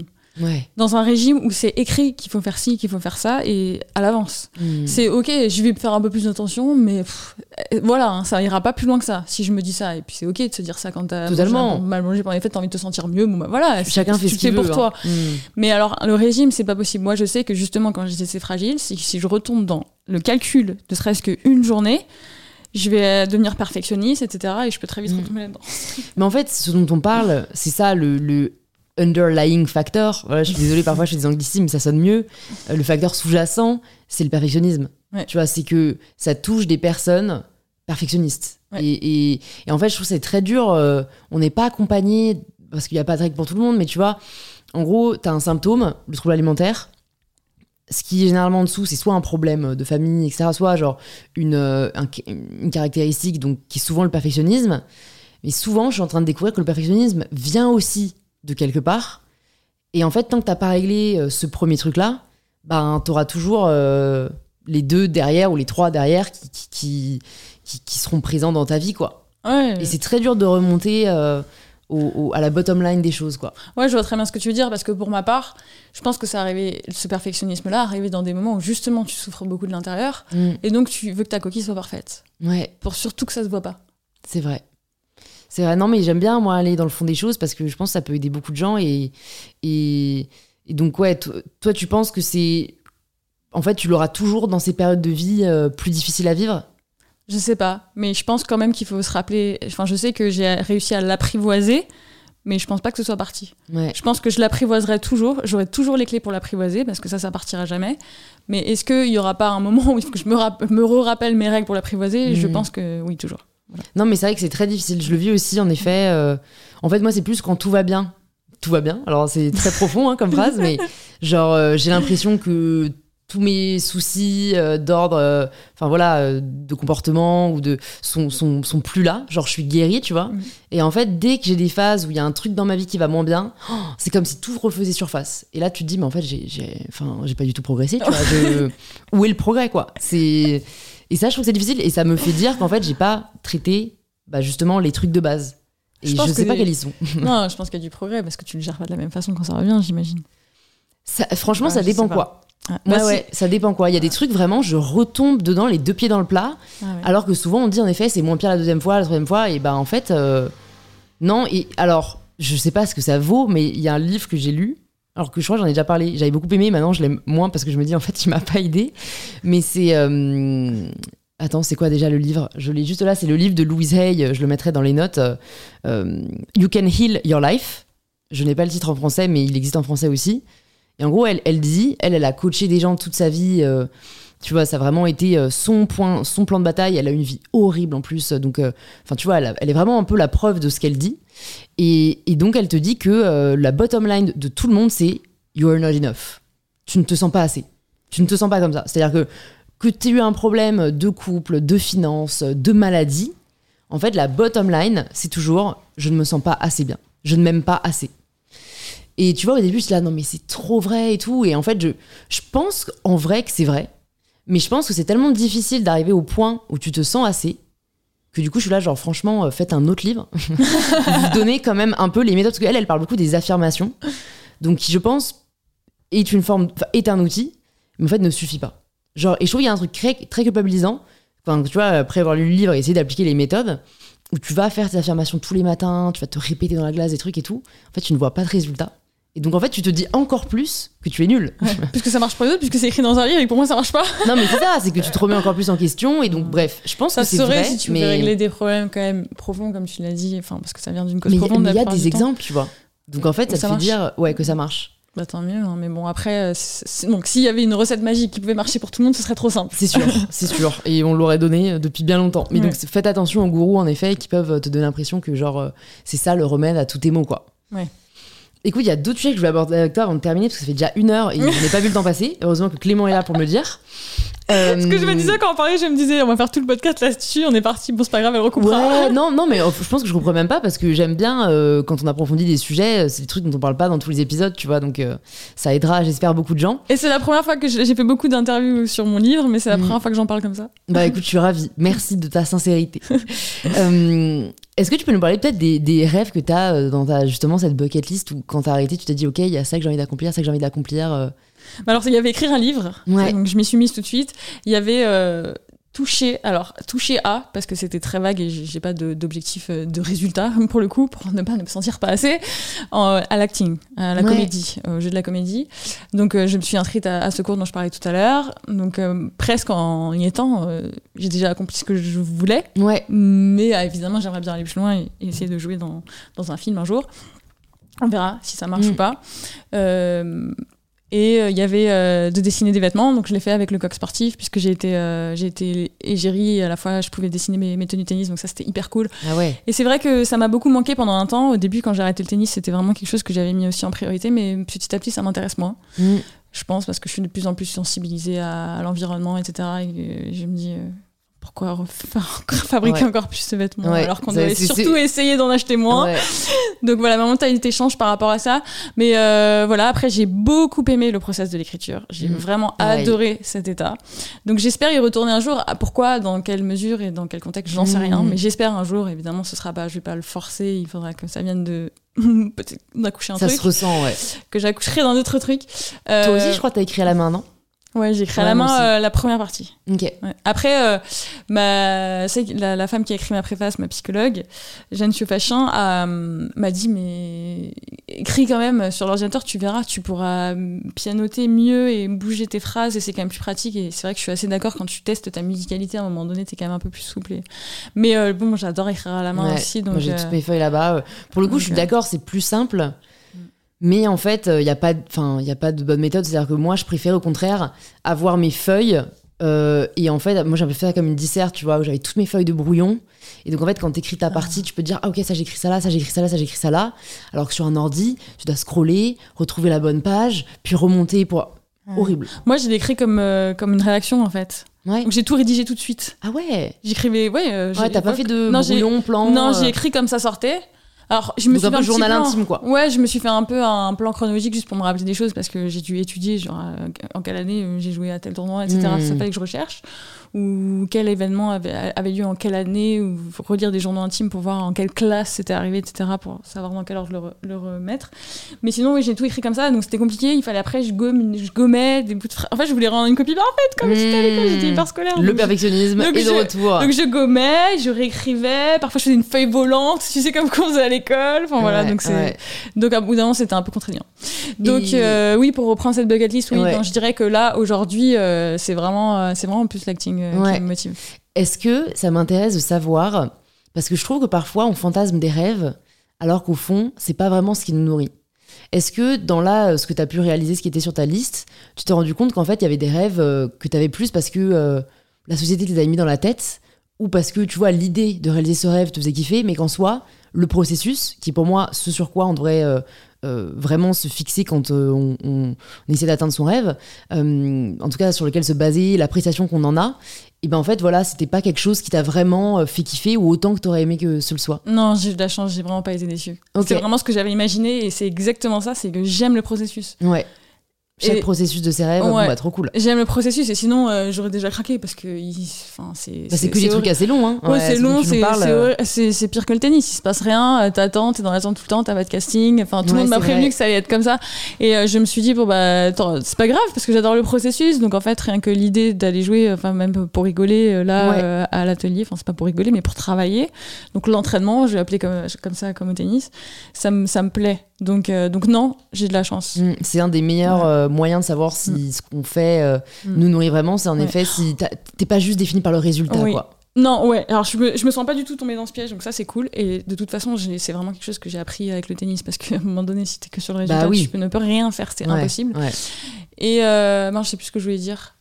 Euh, bah, ça me reviendra. Ouais, par rapport à l'acting, moi, je... désolée. Non, c'est Parfois, pas je coupe, on, Oui, non, on mais se coupe, mais c'est ce qui fait la beauté du podcast. Voilà. Euh, Est-ce que tu peux nous dire, bah, bah, je crois qu'on l'a un peu parlé, mais comment tu progresses? J'aime bien poser cette question parce que euh, pour moi, la vie est progrès et l'humain est progrès. Alors, pas forcément, euh, enfin, tu vois, devenir le meilleur, mais en tout cas, juste. euh, Ouais, En termes de développement personnel? Oh, ouais, en termes de développement personnel et en termes de, de bah, comment tu peux être mieux avec toi-même chaque jour, quoi. Alors, euh, c'est marrant parce que quand tu disais ça, je pensais pas que t'allais dire avec moi-même. Je pensais que t'allais dire avec les autres. Ah ouais, bah attends, Ouais. mais parle de ce qui toi te parle. Hein. Donc, moi, euh, c'est vrai que quand t'as commencé ta phrase, j'étais là, oui, alors comment je fais pour être meilleure avec les autres? Euh, En réfléchissant. Je sais pas. C'est Ouais. vraiment, euh, tu conduis, tu fais quelque chose, tu réfléchis, tu, euh, tu refais des liens avec euh, comment t'as réagi par le passé, euh, comment, enfin, t'as- t'analyses les choses aujourd'hui, comment t'as, ce que t'as observé, ce que t'as compris. Enfin, de la psychologie un petit peu que Ouais. j'essaie de comprendre pour essayer de se remettre en question et essayer de se dire, ok, maintenant je vais plus réagir comme ça. Voilà. Tu fais une auto-analyse un peu de tes Oui. comportements Ouais, c'est ça. intéressants. Ouais. Ouais. ouais, non, mais au moins ça te permet d'identifier peut-être des schémas. Ouais. Mais en pas toute façon, en s'améliorant avec les autres, on s'améliore soi-même. C'est sûr. Et ça. vice versa. Oui. Quand on s'améliore soi-même, je pense qu'on s'améliore avec les autres. Donc euh, hyper intéressant. Il y a un sujet que j'avais quand même envie d'aborder aussi euh, parce que quand j'ai fait des petites recherches. euh, j'ai vu que quand même, tu avais des médias qui disaient la compagne, Tony Parker, etc. Donc moi, je parle beaucoup de féminisme et d'indépendance. Est-ce que c'est quelque chose qui te dérange et comment peut-être t'apprends à, à gérer, tu vois, ce qualificatif, cette- ce statut, euh, ouais, d'être femme de entre guillemets, tu vois. Bah franchement, c'est marrant parce que euh, je pense que si tu, tu as cette faille d'avoir peur d'être la femme d'eux, tu vas en souffrir. Mais comme je le vois pas du tout comme ça, ça Ouais. me fait rien. Comme t'es à l'aise avec toi-même, en fait, tu t'en Ou- fous de. Mais vraiment, c'est un truc, je, je n'y pense pas. Mm. Ça ne me fait rien du tout. Putain, moi j'aurais envie d'écrire aux médias et leur dire ce n'est pas la compagne de Johnny Parker, c'est Alizé Lim. Enfin, tu sais, il y a un côté, je trouve. Ouais, de temps en temps, je peux le dire. ton existence, je peux le dire comme ça pour faire mon impertinente. Mais à vrai dire, ça me touche pas. Ouais. Tant mieux. Bah, c'est clair, non, mais, c'est ce que je me disais. Pas. en fait, je pense que j'ai tellement été dans un sport individuel où c'est toi et ta gueule hmm. sur le cours, etc., que d'un coup, euh, me sentir réduite à une moitié de quelqu'un ou un petit bout de quelqu'un, c'est impossible. Enfin, je, je, sais pas, impossible, ça devrait être possible. Donc c'est pour toi-même en fait. Mais oui, non, ça me, non, vraiment pas. Ok, bon bah tant mieux. Mais si vous êtes un média, n'hésitez pas à donner son nom, quoi. Le message passe. Euh, écoute, on va, on va passer aux petites questions de la fin. J'ai juste envie de te demander déjà, est-ce qu'il y a des routines que tu as gardées de, tu vois, de, de ton passé, euh, ou en tout cas de tes années de sportif de haut niveau? Au contraire que tu as abandonné? Alors, euh, des routines concrètes, non, mais je pense que c'est infiltré partout dans ma vie. Déjà, l'alimentation, euh, ne pas boire d'alcool, etc., ou très peu. L'obsession de se sentir bien dans son corps. Alors, ça, on en a parlé tout à l'heure, mais c'est vraiment euh, différent. C'est vraiment pour me sentir active, mmh. avoir possession de, de mon intellect. de, par exemple, j'ai n'importe quoi, j'ai une interview à faire le lendemain je peux pas euh, boire un verre d'alcool la veille. Euh, c'est-à-dire que j'ai un, je suis dans le mode performance. Mm. Je me dis bon bah là il faut que je sois bien. au début parfois j'allais euh, j'allais donc à l'acting. Donc l'acting quand je dis ça c'est un atelier de 3-4 heures sur le, matin, donc comme un entraînement où on est on est plusieurs et on travaille ensemble. Et il y a toujours à la fin où tu te représentes devant les autres, donc tu as préparé une scène, donc c'est quand même un peu stressant. Et je réfléchis à mon alimentation. C'est-à-dire que j'ai peur d'être en hypoglycémie à ce moment-là et je vais être moins performante, etc. Donc je pense que j'ai des biais de ma vie de sportive de niveau qui arrivent par rapport à l'alimentation, mais dans le bon sens du terme. C'est-à-dire, faut pas que tu manques de quelque chose, il faut que tu aies les bons nutriments à l'intérieur de toi pour te sentir forte. Donc euh, voilà, c'est plus euh, prendre de la force. Euh, je dirais qu'il y a ça. Et après, euh, oui, euh, c'est vraiment une rigueur de vie générale, je pense, être, être organisé. Et puis là, par exemple, je me suis vraiment mise à la méditation de pleine conscience. Et je m'y suis mise depuis le mois de février. Et je le fais tous les jours. Et, ça me fait comme comme à l'époque avec ma mentalité de tennis. Ouais, un rituel. Ouais, c'est-à-dire qu'il faut que je il faut que je le fasse pour me sentir bien. Enfin, je, je m'astreins à quelque chose. Hmm. après, pas de manière maladive, hein, bien sûr. Ouais, ouais, mais tu ressens les bénéfices, donc tu continues, quoi. C'est ça qui est Exactement, ça. Ouais. Hmm.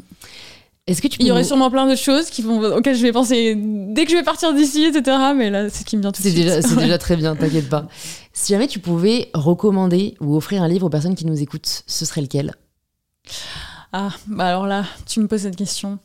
J'ai euh, lu euh, un livre qui m'a vraiment euh, transcendé récemment un roman qui s'appelle Feu de Maria Porchet. Après, je, sais que c'est très subjectif et ça plaira pas à tout le monde. Forcément, les romans, c'est toujours comme ça, mais, euh, mais je peux pas ne pas le dire parce que euh, j'en suis, c'en est au point où je, fais toujours des screenshots de, de pages de livres que j'aime parce que ça vraiment ça me, ça me fait sentir bien, ça me donne des émotions quand je lis une page.